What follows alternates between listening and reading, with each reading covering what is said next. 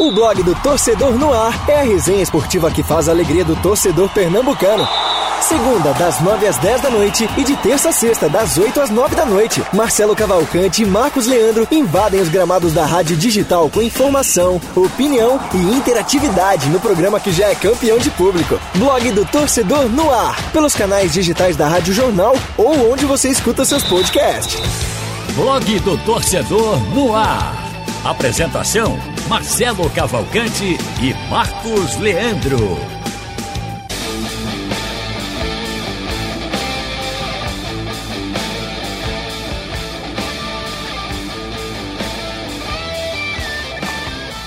Olá, amigos da Rádio Jornal na Web e também das plataformas digitais. Está no ar mais um Blog do Torcedor no ar.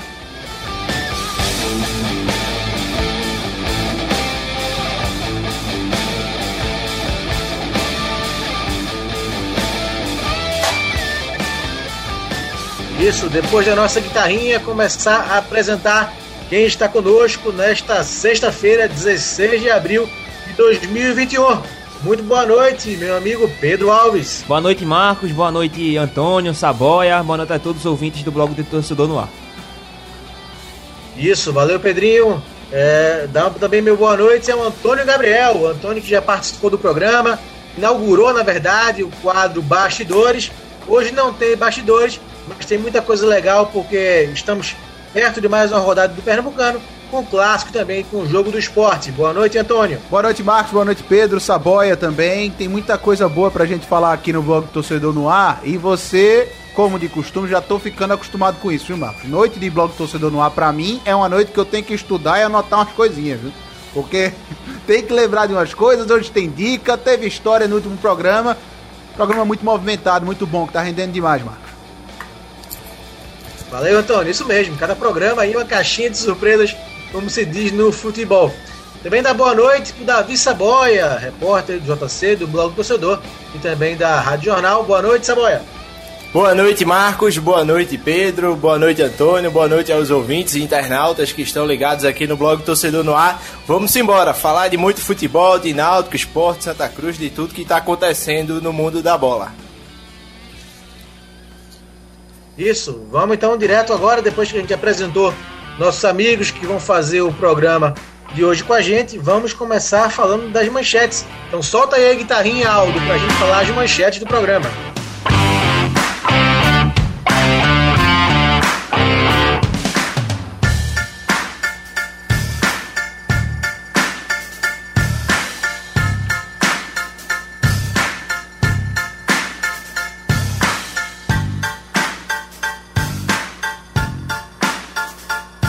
Então, líder invicto, Náutico encara seu primeiro clássico na temporada. E Galo, o que ele pode fazer para surpreender o Alvirrubro? No esporte, qual deve ser o ataque do momento na Ilha do Retiro? Copa do Nordeste, quem avança para as semifinais? E mais, gols históricos de Náutico e Santa e títulos narrados pelo inesquecível Adilson Couto. Esta é a pauta do programa é, de hoje, desta sexta-feira. Lembrar que você também pode participar, é, você é nosso convidado, várias formas para participar do programa. Uma delas é pelo chat aqui no YouTube da Rádio Jornal, o pessoal já participando, já já a gente lê as mensagens. E também você aí no painel, né, Pedro? Exatamente, Marcos, pedir pra galera participar, mandar a mensagem que quiser, opinião, pergunta, qualquer dúvida que, que o ouvinte tiver, é só mandar a mensagem aqui que a gente vai ler. Isso, vamos começar com algumas manchetes também no nosso. O que está rolando no blog do torcedor, o que está sendo notícia. Com o retorno de Camutanga, Hélio dos Anjos confirma Náutico para Clássico das Emoções. Galo tem nome publicado no BID e estreia pelo Santa Cruz. Maílson recebe proposta do Atlético Goianiense, mas o esporte não libera. Mandzukic abre mão de um mês de salário no Milan por não poder jogar após lesão. Foram algumas matérias que estão lá no nosso blog do torcedor, a versão clássica do blog na internet. Bom, vamos agora começar o programa. Antes de entrarmos nos temas do dia, vamos soltar, vamos ver o que de mais bacana movimentou as redes sociais nessa sexta-feira com ela, a produtora do programa, Carolina Fonseca, no nosso quadro Tweetadas. Tuitadas.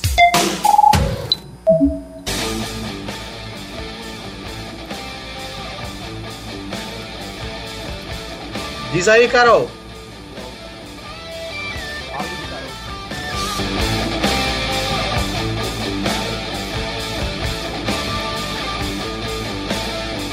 Daqui a pouco o Carol chega, Marcos. Isso.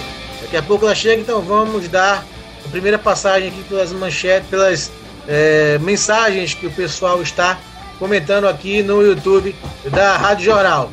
É, dá boa noite aqui pro pessoal. Uh, a Matilda, Maria Matilda com a gente, o Flávio Augusto dizendo que vai ser 3 a 0 pro Náutico no Santa Cruz. O Pierre também aqui com a gente, o Paulo Rafael. Boa noite para vocês também. Podem deixar aqui suas mensagens, suas perguntas que a gente lê aqui no ar. É, Pedro, algo aí pelo painel já? Só o pessoal participando, tem o Ailton, é, que ele diz que é de Limoeiro, tá ouvindo aqui o programa. Daqui a pouco chega mais mensagens. Pedir até para o pessoal participar, mandar o, o placar que o pessoal acha, que o torcedor acha que vai ser o clássico, a partida do esporte também, para dar essa movimentada um pouco mais aqui no painel da Rádio Jornal. Beleza, já temos o Tuitadas? Ainda não. Certo, então vamos falar um pouquinho, é, avançar já então com os temas do programa. Aproveitando que a gente tem, já vai falar muito do clássico, né, entre Náutico e Santa Cruz, que acontece no próximo domingo, mas aproveitando que a gente tem dois setoristas do esporte no programa, o Antônio Gabriel e o Davi Saboia. Começar por você, Antônio. Quem deve ser é, o atacante do esporte, o Mikael ou o Trellis no momento? Quem está melhor, quem deve jogar no comando de ataque do esporte contra o Sete e também nessa sequência que o esporte tem, Antônio? É, falando somente de centroavante, né, Marcos? Ou do trio ofensivo Isso. inteiro?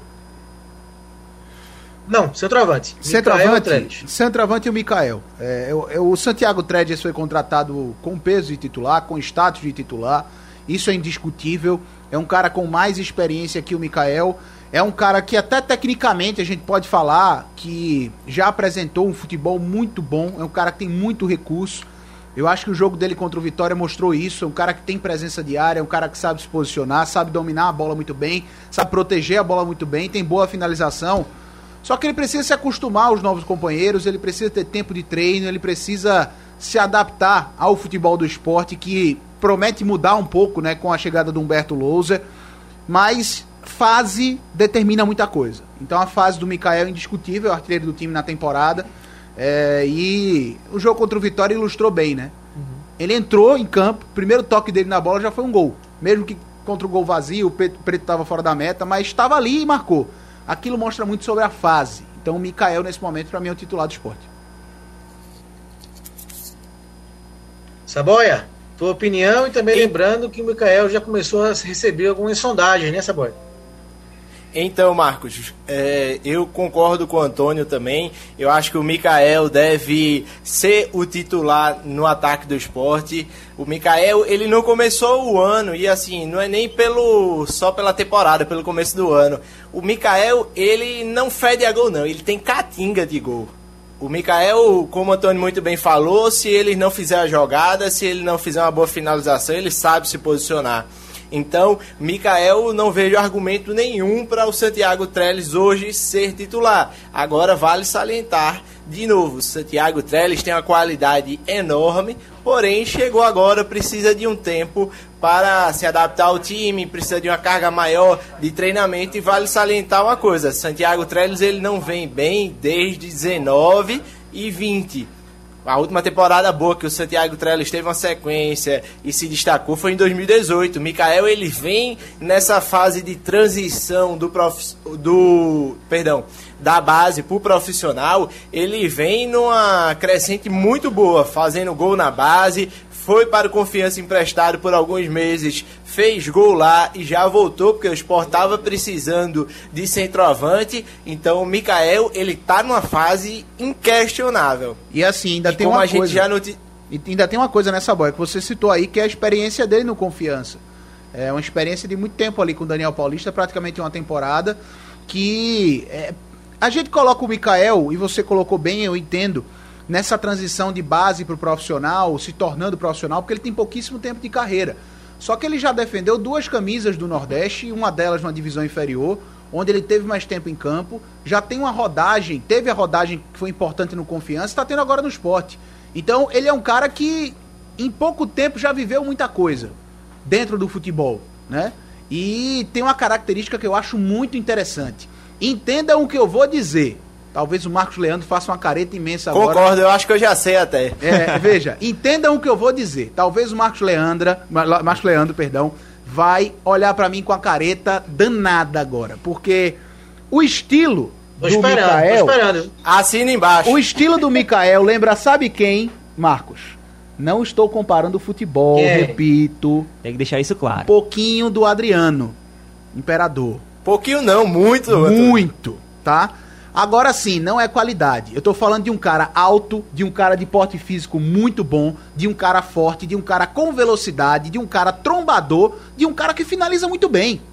Então, assim, é... a gente tá falando de um cara que bate falta da intermediária, com uma potência imensa. De um cara que tem velocidade para puxar contra-ataque. E, tem... e é um jogador pesado. Então, eu associo muito um pouco do estilo dele com o do Adriano, né? Não tô dizendo que joga sim, metade sim. da bola que Adriano joga. Nem isso, senão tava nem no esporte. Mas lembra demais. E só acrescentando, Marcos, Ô Pedro, ao que o Antônio falou. Você... Ô, Marcos, só acrescentando ao que o Antônio falou, aquele gol contra você, o Santa Cruz. Já que você. Peraí, deixa eu fazer o meio campo. Peraí, vamos lá. Deixa o Saboia complementar. Vai, deixa o Saboia complementar. Fala, Saboia. Então, só acrescentando, aquele gol em cima do Santa Cruz, que ele bate com a canhota, é a cara de Adriano é, todinho. Exatamente. Exatamente. Não tenho dúvida, é Adriano todinho. Exatamente. E só falando um pouquinho de bastidores, ontem eu tava conversando com o empresário do Mikael, ele até brincou, eu até falei, e ele disse: "Não, a gente vai vender Adriano, ou vai vender Mikael" perdão, vai vender Mikael para fora como se fosse o novo Adriano. Brincando, né, claro. Porque justamente todo mundo lembra do Adriano. E eu, só para finalizar, eu acho que ele tem o mesmo potencial de Joelton e até mais. Que é muito mais goleador e finalizador que Joelton, na minha opinião. E Joelton tá na Premier League. Eu acho que o futuro de Mikael é muito maior até. Ô Pedro, já que você apresentou o programa ontem no comecinho, né, por conta também da conexão que deu deu ruim ontem no começo do programa, pode apresentar, né? Porque depois dessas comparações eu vou embora, amigo. Pegou ar. Eu sabia. Pegou ar. Eu sabia. Eu sabia que o nosso Ranziza preferido ia ficar nessa, entendeu?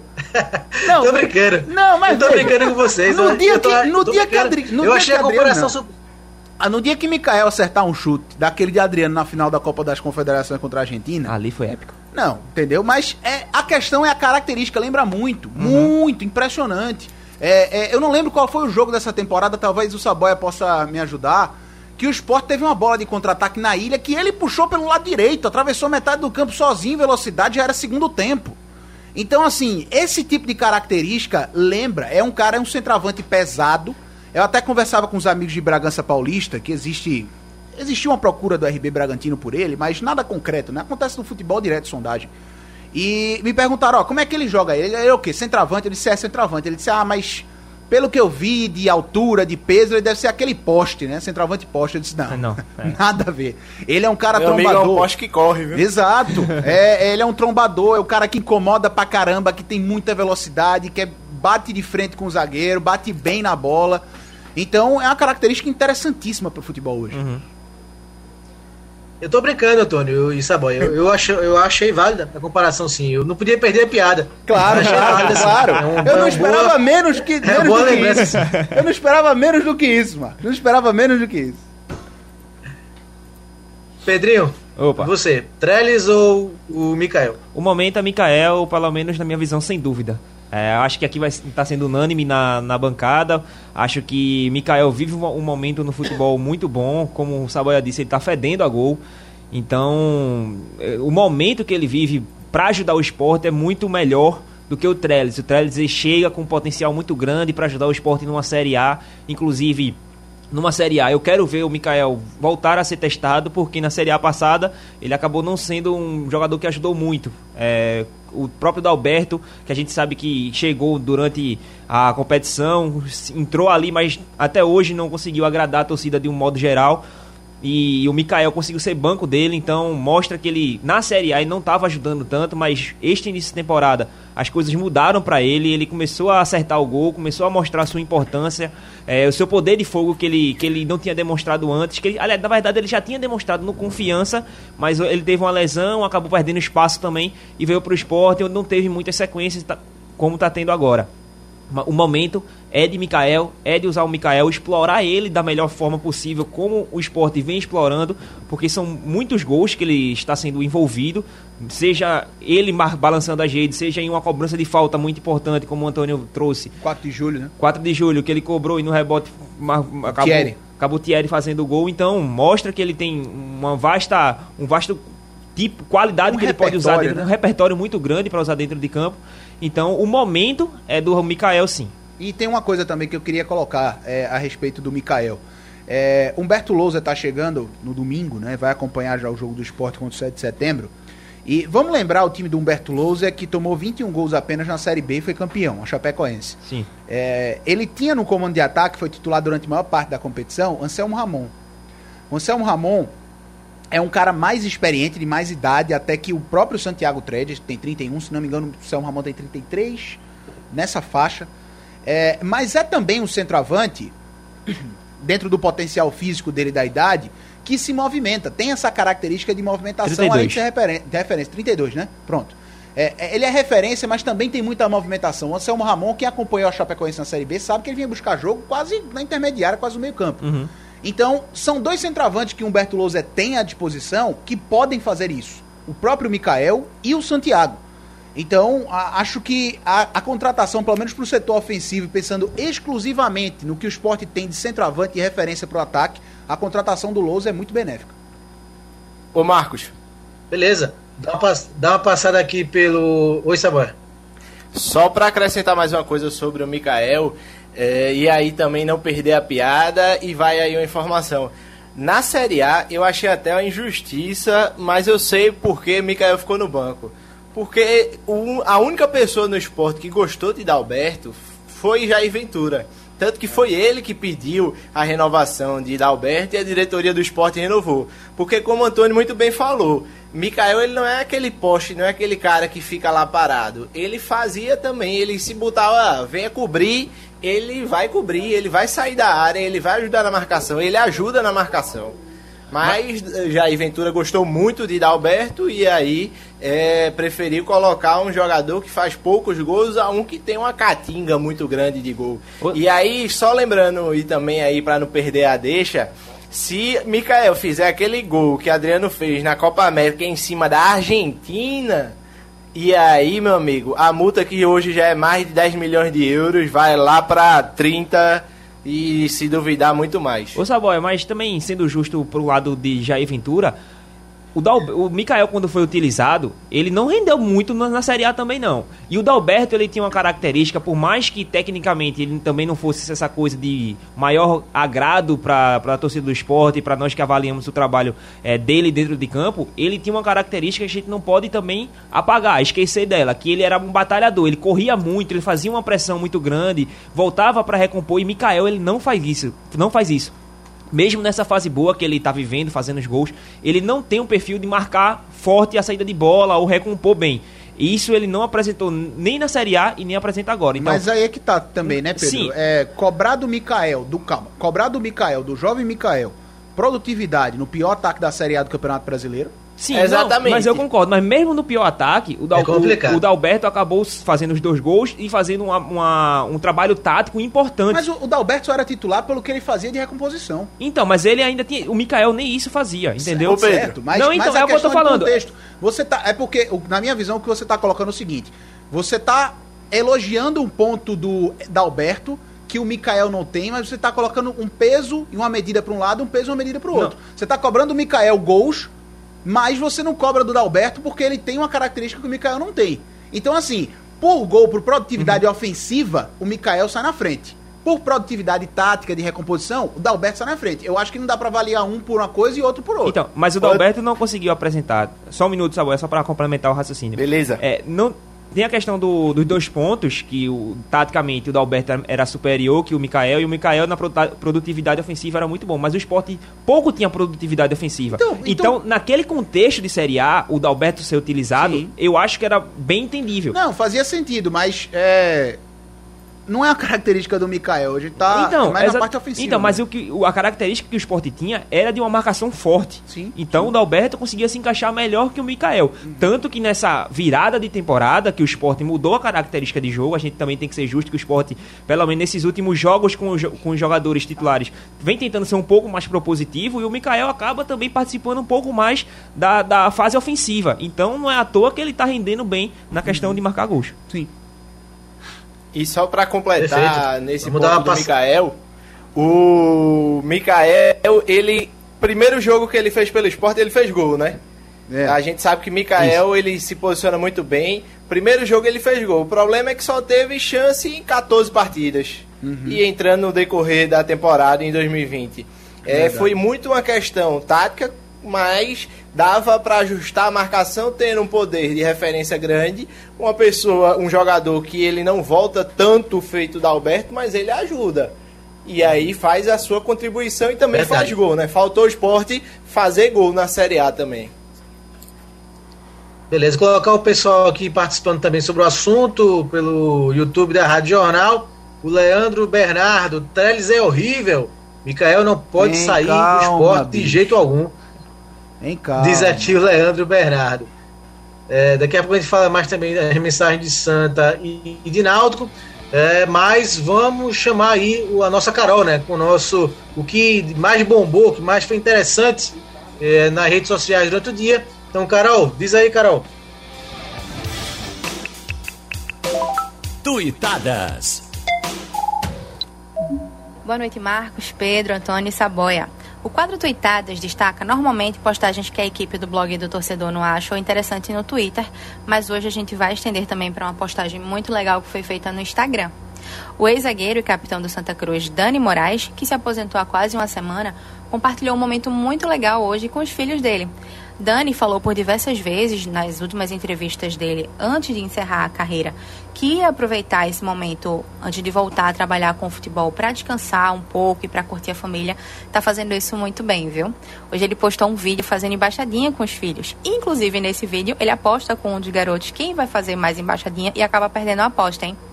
Outro conteúdo que a gente destaca hoje, esse sim do Twitter, é o desdobramento de uma história muito legal que a gente contou ontem, tanto no blog do torcedor quanto aqui no blog do torcedor no ar, que é a história do motorista Bruno Henrique de Santana, que ele ia vender a coleção de camisas dele do esporte para conseguir pagar as despesas de casa. E ele acertou uma parceria com o lateral Patrick do esporte para ser o motorista do jogador. E Bruno compartilhou no Twitter uma foto dele com o Patrick no carro no primeiro dia com esse super passageiro. E quem quiser saber mais sobre essa história também pode dar uma passadinha lá no blog e conferir a matéria do repórter Lourenço Gadelha. Por fim, o Ceará divulgou hoje o novo uniforme da comissão técnica e a camisa está fazendo sucesso também pelo modelo que foi escolhido para apresentá-la. O técnico Guto Ferreira foi escolhido para esses cliques e olha, ele se saiu bem como modelo, viu? Vale conferir.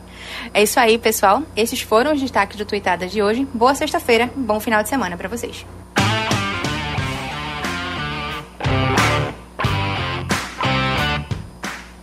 Valeu, Carol. Aí, destaque que fez sucesso nas redes. Oi, Tony, gostou aí do Guto como modelo? É, eu ia dizer isso, rapaz. Primeiro de tudo, que o Guto Ferreira é, gerou um debate recentemente nas redes sociais. Quem faz o melhor trabalho no Brasil como técnico? O Lisca apontou que seria o Guto. É difícil apontar o melhor trabalho, né? Mas o Guto, sem dúvida, está entre os melhores. E além de tudo isso, ele consegue me dar esperança esteticamente. É impressionante, viu, mano? Esse cara é fantástico. Figuraça! Eu, eu sou. Eu, eu, eu Figuraça, sou suspeito de falar. Guto é um amigo nosso, um cara que a gente teve uma relação boa em 2019, tem uma boa relação com o João também. Um cara de fácil trato e ainda assim me dá esperanças estéticas. Eu não tenho o que falar desse homem.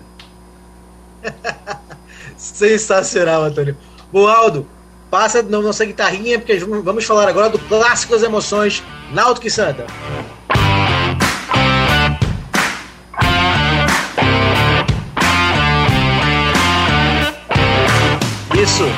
Vamos entrar agora. Vamos agora para o clássico Náutico e Santa, nessa segunda parte do programa. Lembrando ao pessoal que está participando aqui pelo chat e também acompanhando o programa que vamos soltar ainda, ainda as narrações dos gols de Adilson Couto, um gol de título do Náutico e um gol de título do Santa Cruz, narrados pelo grande Adilson Couto. Bom, mais o clássico de domingo, nos aflitos, quatro da tarde. É, Pedro, o que o, como você acha que o Náutico vai se comportar nesse primeiro clássico que vai encarar na temporada? Acho que ele vai tentar repetir tudo que vem fazendo neste campeonato pernambucano, porque é a única competição que o Náutico tem. Então, cada jogo ele tem que apresentar seu potencial máximo para tentar chegar o melhor possível para a Série B, que eu acho que ainda assim vai ser um nível, ainda acho não, tenho certeza que vai ser um nível muito, mas muito superior mesmo que o pernambucano. E para poder minimizar essa diferença é tentar chegar no ritmo no ritmo de jogo, um ritmo físico o máximo mais alto possível, porque quando bater de frente com as equipes que hoje disputam a Série B, vai ser algo mais complicado. Então a minha expectativa é que o Náutico continue se impondo nos jogos como vem apresentando no, no Pernambucano e contra o Santa Cruz, por mais que seja um clássico, o Náutico tem que ir para cima porque é o que vive o melhor momento de forma disparada.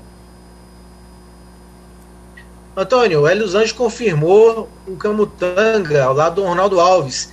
Seria essa zaga? É uma coisa que dá para falar do Náutico em termos de time, né? Porque o resto da equipe não tem o que, discutir. É um time que vem rendendo muito bem. Então a dúvida fica na zaga. É, a dúvida fica na zaga. É, a, a, entrada, a volta do Camutanga, na verdade, para o sistema defensivo era algo que eu já esperava, por mais que o Wagner tenha dado qualidade na saída de jogo, tenha feito uma excelente atuação contra o Retrô, é, o Hélio tem que prezar também antiguidade. É, eu não gosto muito dessa frase de antiguidade é posto, mas no futebol a gente sabe que não dá para ser assim, né? Não dá para ser desse jeito. O Wagner fez uma boa partida, já tira o Ronaldo Alves ou o Camutanga, ele pode perder o grupo com isso. Então ele precisa respeitar quem tinha, quem vem tendo uma boa química e vem jogando junto há muito tempo, que é o Camutanga e o Ronaldo. Mas a mensagem foi dada aos dois. Tem uma competição forte dentro do elenco com a chegada do Wagner e quando o Iago ficar à disposição também para o sistema defensivo. O Náutico está muito bem servido de Verdade. zagueiro. Então, é natural, completamente natural a volta do Camutanga e do Ronaldo. É, é, muito legal que esse time do Náutico, é, a gente conhece de cabo a rabo desde a Série B, a base foi mantida. Se em 2019 para 2020 o, o Náutico errou ao manter a base daquele título da Série C, manter a maioria dos jogadores, parece que está acertando nessa temporada, mantendo a base da Série B, né, que quase foi rebaixada, mas está começando o ano atropelando todo mundo. E é incrível como o Hélio dos Anjos mantém uma característica que é cada vez mais forte, mais forte ao longo dos anos no trabalho dele. Organização isso. O time é extremamente organizado, o time é extremamente consolidado, até em aspectos táticos e técnicos. O time sabe o que fazer, o time sabe ocupar espaço, o time sabe atacar território. E é intenso. O time é intenso pra caramba e mostra que o Hélio só precisava de um pouco mais de tempo, coisa que ele tá tendo demais nesse começo de temporada para encaixar as peças que ele quer, para encaixar o time que ele quer. O Náutico, se tem um lado da história no clássico que tem um amplo favoritismo, é o Náutico. O Náutico tem um amplo favoritismo nesse clássico e é indiscutível. O Náutico não precisa pensar, é, pelo menos na minha visão, claro, se pensa que cada time tem uma abordagem diferente, mas se tem um jogo, eu acho, um clássico que não deve ter tanta emoção pelo favoritismo do Náutico, e se tem um time que o Náutico pode ficar um pouco despreocupado, aqui a gente está falando como formador de opinião, né? É, em relação à abordagem dentro de campo, é o Santa.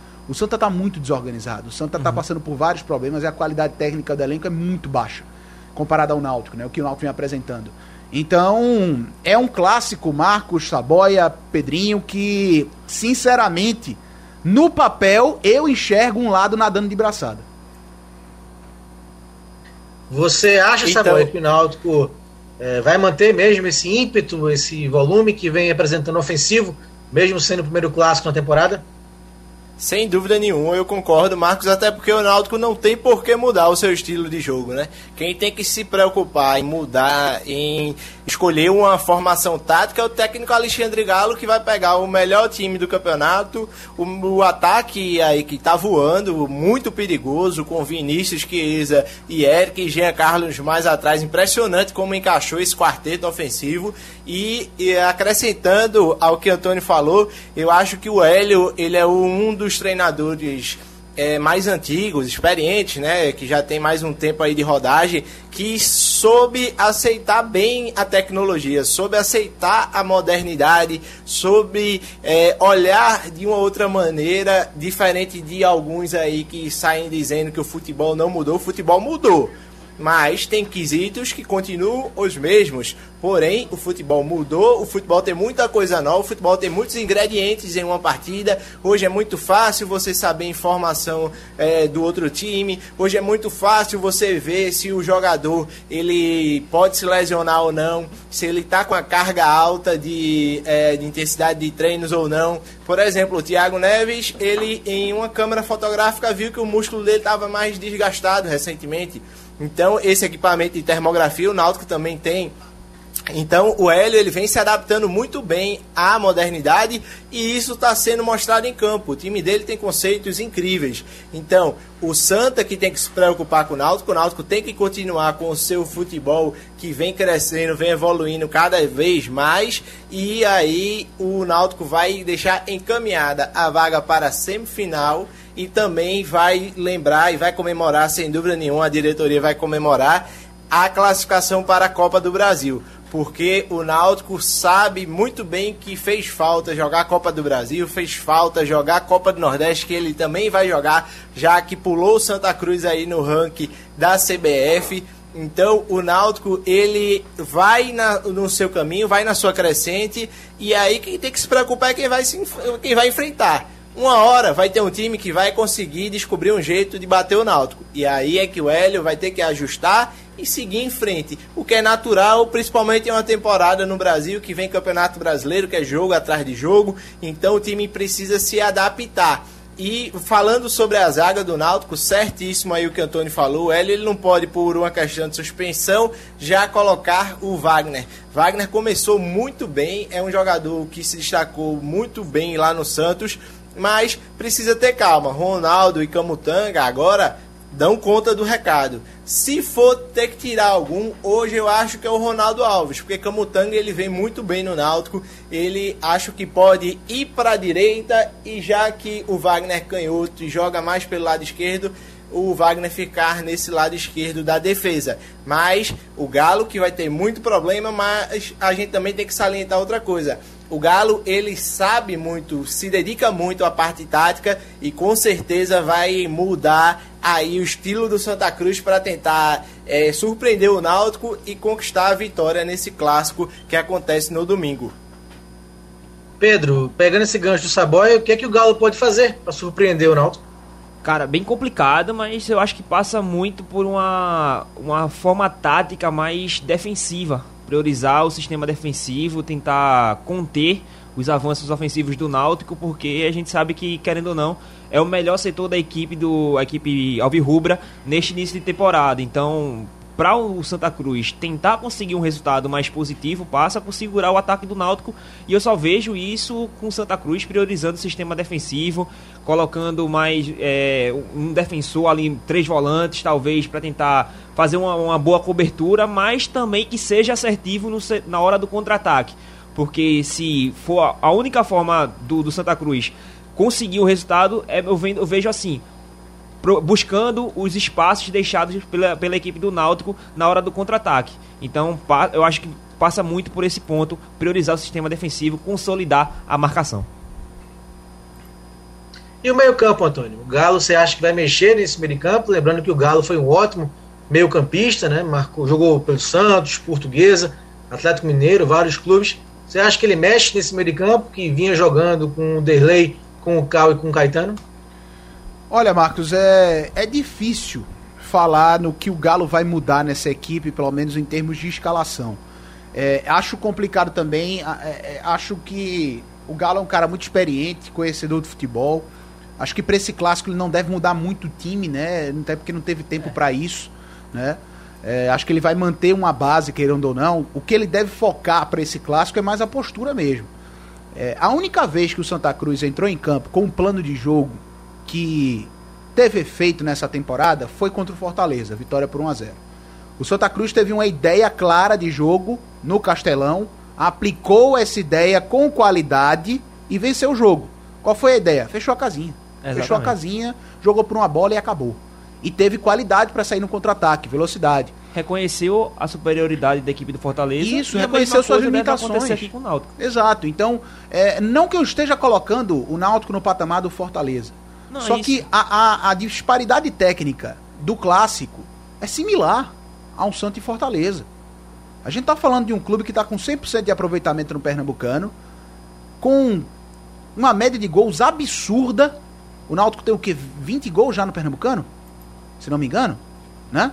Tá com a média de gols absurda. Vou até pegar esse dado aqui. O Pedro tá na tabela do Campeonato Pernambucano. Fez 4 Isso, Antônio, 20 gols. 20 gols no Pernambucano em 6 partidas, gente.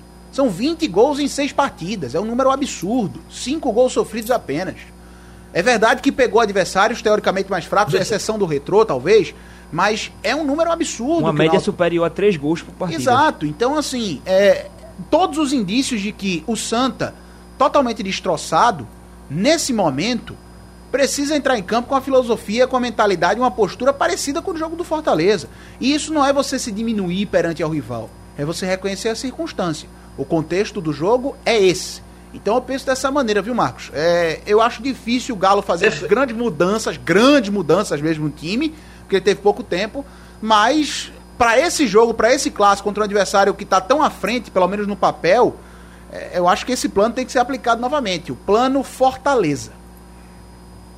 Perfeito, Antônio. A gente falou é, do presente, do que vai acontecer no futuro domingo, e daqui a pouco vamos voltar ao passado, lembrando dois títulos, um do Náutico e um do Santa Cruz, na voz do Arisson Couto. Antes, passando aqui pelo nosso YouTube da Rádio Jornal, o Pierre pergunta se os atletas do Santa foram saíram no bid, né? Daqui a pouco o Pedrinho vai ver se o, alguns atletas o Galo do Santa saiu, né? O Galo tá no bid. Estão aptos.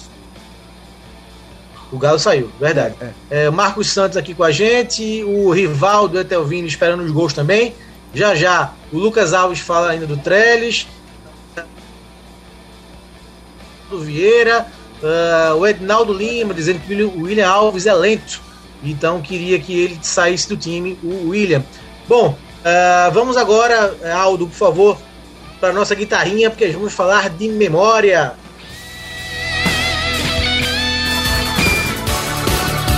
Memória. Isso, vamos. Isso, vamos voltar Vamos voltar agora para 1993, ano em que o Santa Cruz derrotou o Náutico e faturou o título do Campeonato Pernambucano daquele ano. O segundo jogo da final, no primeiro o Náutico venceu 1 a 0 e no segundo o Santa venceu por 2 a 1 numa virada incrível. Com o segundo gol você vai acompanhar agora, narrado pelo Grau 10 Internacional.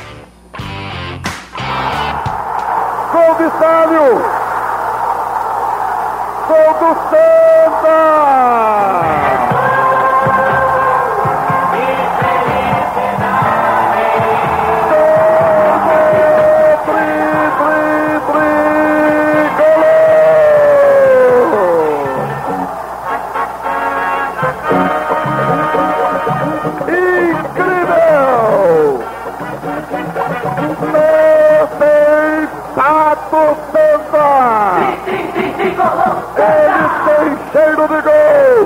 Macedo, Hélio Macedo. É isso, Célio!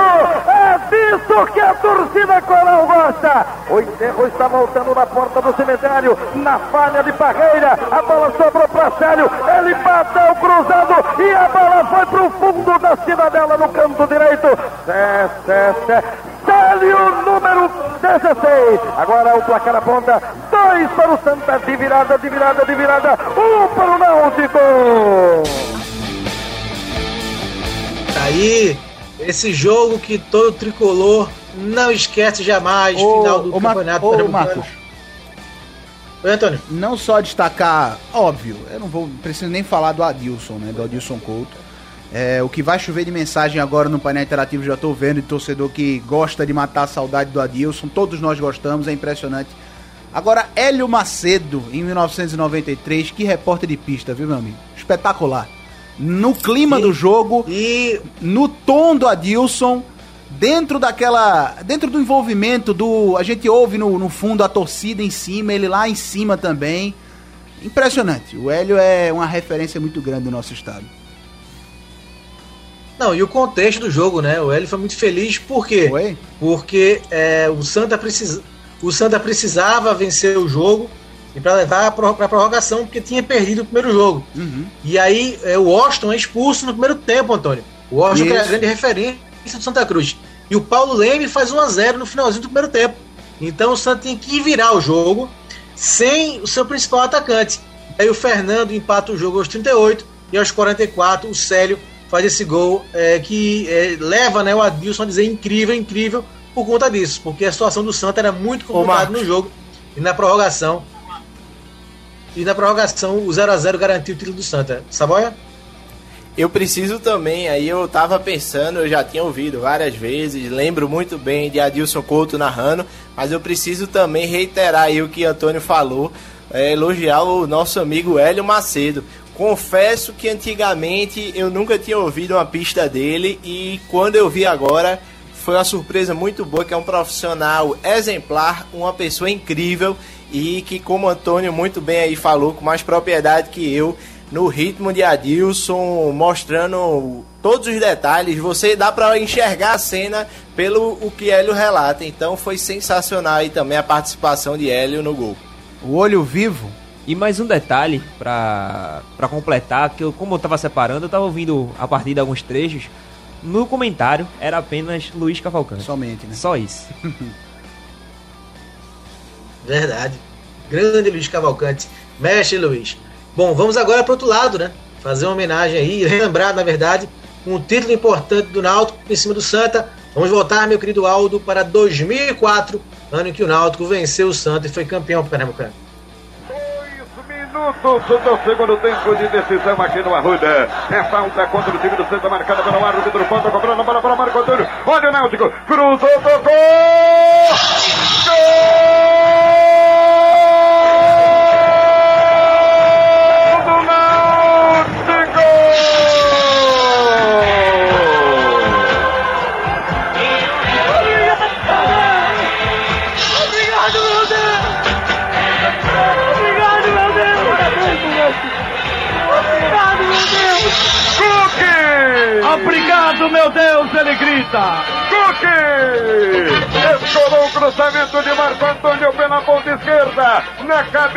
Cook. Ele arreda, ele só teve o trabalho de fazer mais um. Dois minutos e meio. Tem gente mexendo no placar. Três pro Náutico. Zero pro Santa Haroldo. E dali, dali, dali, dali, dali, dali, dali, dali, dali, torcida Tibu, ex-campeoníssima de Pernambuco. Cook, o Deus e o diabo do mundão dos aflitos agora. Ele embeleza a coisa que foi o cruzamento do Marco Antônio. Lá da linha de fundo, a bola veio no segundo pau. Ele subiu com elegância, de cima para baixo, a cabeçada fatal. Pode ser o gol do título. 2004. É Cook, é Cook, é Cook. Náutico 1, 2, 3. Canta! Não tem nada.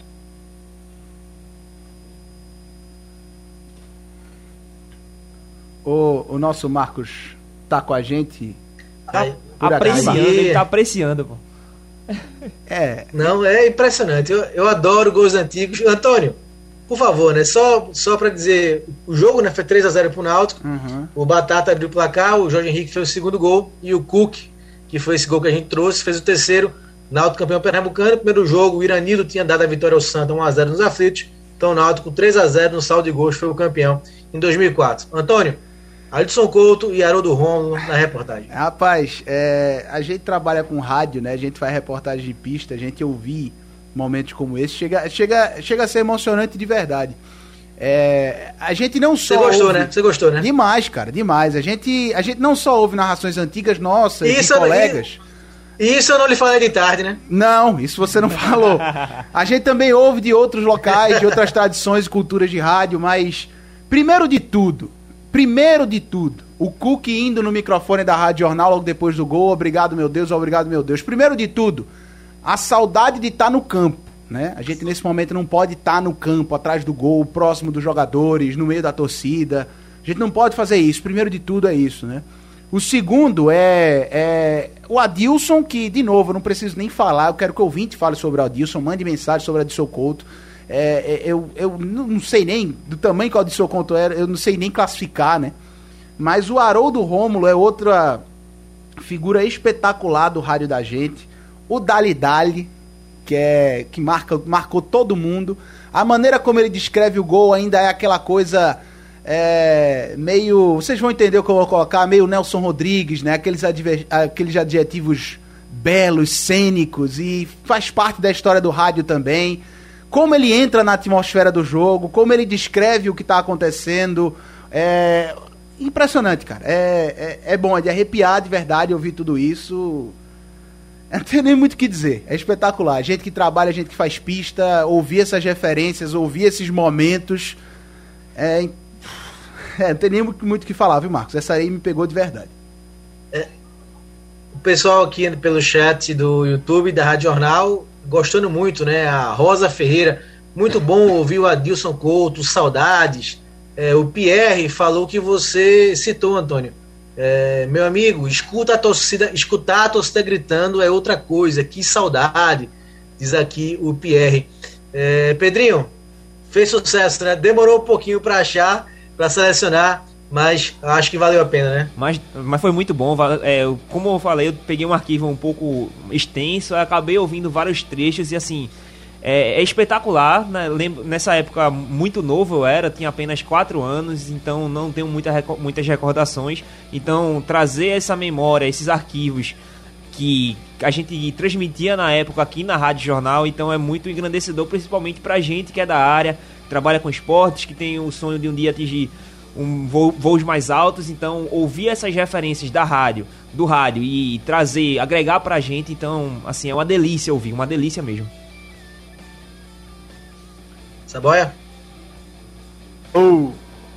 Agora, voltou, tinha caído. Perdão, Marcos. É sensacional esse momento aí. Essa, essa narração e essa atitude do Haroldo de ir lá atrás do Cook, o microfone na Rádio Jornal Cook falando obrigado, meu Deus. Isso aí marcou a época, essa narração aí, esse lance é incrível. E lembrando que são duas figuras sensacionais. É, Haroldo Aí eu me lembrei, Marcos, que tem muitas histórias de bastidores aí de Haroldo no dia a dia dos treinos, né? Tem um amigo da gente que uma vez deu um abraço muito grande nele. Verdade, Saboia. Isso é um assunto para outro quadro. O quadro Bastidores a gente conta esse, o que aconteceu. Bom, muita gente aqui é falando, né? Guilherme Assis é, falando, é, o Rodrigues, o Idemar. Que saudades do grandioso gente- Adson Couto. Ô, ô, Marcos, muitas a gente- mensagens aqui. Eu queria Pelo dar um YouTube. pouquinho mais de trabalho ao nosso Oi. Pedrinho e já me metendo no programa que não é Manda meu. bronca, certo? manda Eu bronca. já estou como convidado. Isso rende um programa inteiro, cara. Isso rende um programa inteiro. A gente ouvindo essas narrações antigas, debatendo sobre. O torcedor Rende, rende. também Na participando. Cara, isso é espetacular. Isso é espetacular. É, na verdade, Antônio, eu tive, eu tive essa ideia assim, hoje, né? Muito em cima e passei a missão pro Pedrinho e ele conseguiu desenrolar, porque é um cara muito desenrolado e valeu a pena. Mas sem dúvida, Antônio, é uma pauta que vale muito e eu adoro, né? Eu adoro mesmo esses gols antigos e do Adilson principalmente. Sensacional.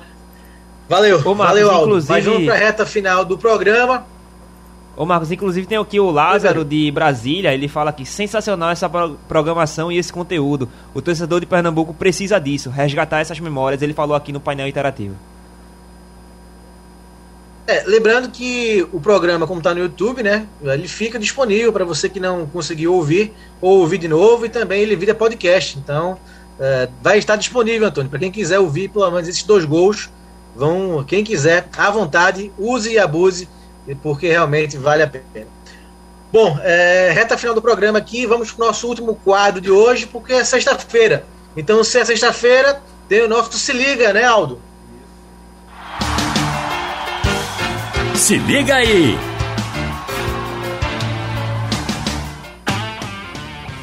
Isso, do que se, do, do que se trata o nosso Se Liga, é, a gente passa aqui algumas dicas para você que vai começar o fim de semana. Já começou, né? Muita gente já sextou e já está no fim de semana. Então a gente passa algumas dicas de filmes, livros, enfim, é, tanto da parte esportiva quanto também de, uma, de qualquer área. Eu trouxe aqui pra gente, Antônio, Pedro e Saboia, como a gente falou muito de técnicos, né? Durante eh, essa semana, com a chegada do Galo e do Louser, eu trouxe aqui o livro Reis de Pernambuco, Reis do Futebol em Pernambuco, os maiores técnicos do futebol pernambucano, escrito pelo meu saudoso amigo Carlos Celso Cordeiro, Lucídio José de Oliveira e o Roberto Vieira. Eles listam aqui, o livro é de 2012, Antônio. Eles listam o que para eles foram os principais técnicos do futebol pernambucano em toda a história. Diga aí um que não pode faltar nessa lista. Com certeza tá. Eu diria um deles, Givanildo Oliveira, né? Sim. Pedrinho. Acho que não tem como fugir. Givanildo é o grande nome, eu acho, técnico daqui de Pernambuco que a gente vem logo na memória. Acho que Givanildo não pode faltar. Tá bom, é, tirando o Givanildo, eu... quem não poderia, não poderia estar de fora? Eu vou fugir um pouquinho aí de Givanildo e vou dizer um recente que vamos lá ver se tá na lista. Roberto Fernandes. Não, água. Água, não Ô, está. Marcos, deixa eu chutar É, um. Deixa na, eu, lista, livro na traz. lista eu sei que tem um. Deixa eu tem dizer um, o Marcos. nome. Tem um que eu acho que tá na lista, o Pedro vai dizer outro, mas eu vou dizer que outro que deve estar na lista do livro é de 2012, Nelsinho. Bingo. Pedrinho. dos Anjos. Não, não está. A lista tem Humberto Cabelli, tem o Ricardo Dias, o Alfredo Gonzalez, Palmeira, tem o Dante Bianchi, o Gentil Cardoso, o Davi Ferreira, o Grande Duque, Evariste Macedo, Enio Andrade, Givanildo Oliveira, né? Vocês falaram aí, acertaram. Orlando Fantoni, Leão, Emerson Leão, Murici Ramalho e Nelsinho Batista.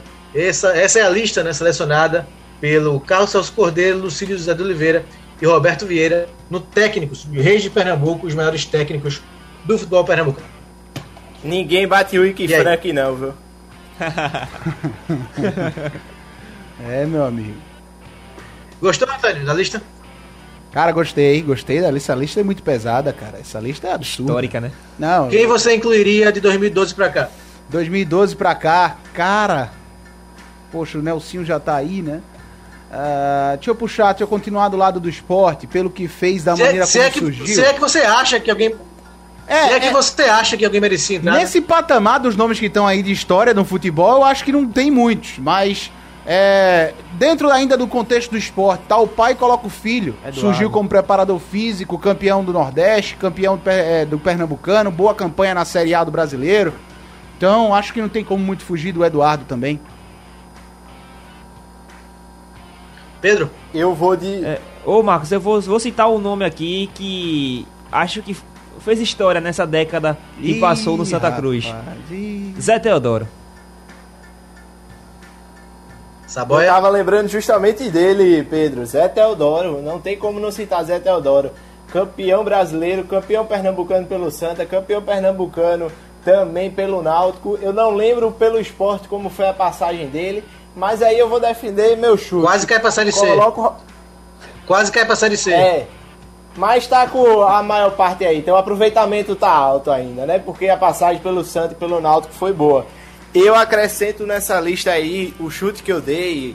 é, Roberto Fernandes. Roberto Fernandes ele tem um papel muito significativo nesse ressurgimento do Náutico. Foi para o Santa Cruz também e aí quase por um jogo é, que é caso do futebol, quase coloca o Santa Cruz de volta na Série B do Campeonato Brasileiro e daqui a pouco, no ritmo que vai, fazendo bons trabalhos fora do Pernambuco, do estado de Pernambuco, é, vai aparecer no esporte, não duvido não. Antônio, para eu, eu não monopolizar aqui o programa, alguma dica? Dica, eu tô vestindo uma dica.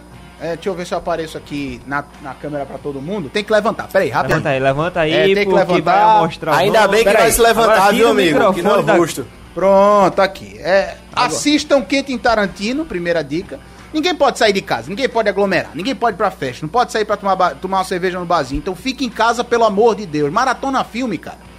Começa a assistir. Eu sou um cara apaixonado por filme, eu sou um cara apaixonado, discuto direto com Marcelo Araújo, que gosta muito também, com o pessoal aqui na rádio que acompanha. É, é algo que faz parte da minha vida. Então, maratona filme, cara. Pega um diretor que tu gosta, uma temática que tu gosta, assiste um atrás do outro, passa a tarde assistindo quem tiver tempo. Mas dentro da temática futebol, Marcos, é, dois filmes, dois títulos do mesmo assunto, tá? A respeito daquele Derby County, é, também um pouco do Nottingham Forest, do Brian Clough, na Inglaterra, ali nos anos 70 e 80. É o Maldito Futebol Clube, é um filme, né, produzido, inclusive, produção de Hollywood mesmo, com atores e tudo mais, é, mostrando a história daquele time do Derby County, né? E também, agora, sobre o Nottingham Forest, especificamente a temporada que o Nottingham Forest foi campeão europeu, campeão da Champions, hoje é Champions League, né? O Eu Acredito em Milagres, né? I Believe in Miracles, que é um documentário com jogadores da época do time do Nottingham Forest, é, que foi campeão da Champions League. Então, dentro da mesma temática, contando a história do mesmo treinador na linha dos técnicos, história de Brian Clough contada no Maldito Futebol Clube e também no Acredito em Milagres, né? Que é o documentário. Muito bom, também é o nome de uma música do Ramones, I Believe in Miracles, É, da banda punk. ô, Marcos, Ramones. é o nome- é o Rapidinho, nome- Sabão e Pedro. Tem um, só pra fechar, é o nome, o nome da o nome do documentário é também o nome da música, a trilha sonora do documentário, que é dos anos 70 ali, é, é um disco, né? Uma música eletrônica bem agitada.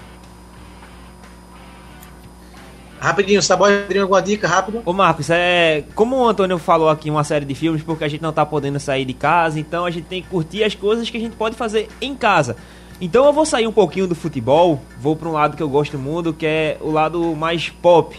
Gosto do, de filme de super-heróis, até inclusive no programa que um, recentemente tava com a camisa dos Avengers e eu vou recomendar uma série justamente de Soldado Invernal, é, é, Falcão e Soldado Invernal, que está disponível na Disney Plus. Então, são seis episódios ao todo, está no quinto disponível. Então semana que vem, na próxima sexta-feira, inclusive, é quando sai o último episódio. Então recomendo quem gosta muito de assistir filme de super-heróis, assistir essa série porque realmente está muito boa. Vou na Tá dica, bom, pra gente Marcos, aí de leitura agora. Os Campeões, de Mike Casson, por dentro da mente dos grandes líderes do futebol, um livro que eu tenho, e aí ele fala de Alex Ferguson, fala de Ancelotti, fala de vários treinadores, José Mourinho, e o prefácio é do Tite. Dica de leitura, lembrando, reiterando, fiquem em casa, sem aglomeração, e aproveitem a oportunidade que tem para fazer essas coisas. Ler, também comer, que todo mundo gosta de comer, né não, Antônio? Quem não gosta de Ah, comer? meu amigo, você tá falando da minha língua, meu amigo. Ah, tem, tem que treinar também. Valeu, Vamos treinar, língua ou pessoal. seu paladar? Também, tem que fazer exercício, comer com moderação. Valeu, galera. Muito obrigado. Um abraço. Segunda a gente volta. O blog do coração do torcedor pernambucano entra em campo na programação digital da Rádio Jornal. Os parças Marcelo Cavalcante e Marcos Leandro debatem o nosso futebol com interatividade, convidados e muita categoria. Blog do torcedor no ar. Apresentação: Marcelo Cavalcante e Marcos Leandro. Sugestão ou comentário sobre o programa que você acaba de ouvir, envie para o e-mail ouvinte@radiojornal.com.br ou para o endereço Rua do Lima 250, Santo Amaro, Recife, Pernambuco.